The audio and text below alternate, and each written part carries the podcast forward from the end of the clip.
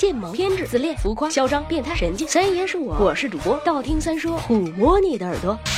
十万个为什么？史上最坑爹的星座，中国最幸福的城市，全球颜值最高的帅哥。每天的微信、微博，我们都会被各种各样层出不穷的排名刷屏着。奇怪的是，人们总是热衷于点击并转发这些有的没的乱七八糟的排名。为什么？人类为什么喜欢看排名呢？看排名的本质是攀比。说到攀比，这里就不得不提到别人家的孩子了。你看老谁家的那个小谁，看人家的学习成绩，看人家的课外特长，看人家的妹子。呃，这个未成年人是不能谈恋爱的，咱还是别看了吧。那么人类又为什么情不自禁的进行攀比呢？科学的说，人总是会不自觉的将自己归入所在城市、工作团队、学校、班集体、家庭等等各类不同的群体。攀比可以满足个体受他人肯定的社会性心理需求。这种心理现象在原始社会到现代社会都具有激励个体进步、努力获得更多资源的作用。而获得更多资源的目的，就是为了更好的生存繁衍下去。说这么多废话，简单的总结一下，就是攀比是人类生存的本能。当然了，现代人喜欢贩卖心灵鸡汤，鸡汤式的价值观认为攀比行为是无意义并具有负面作用的，比如炫富。可是我想说，我也好想负面一下呀，我人生的终极目标就是大家用“你以为你有钱就了不起呀”狠狠的羞辱我吧。啊，做梦去了，晚安了。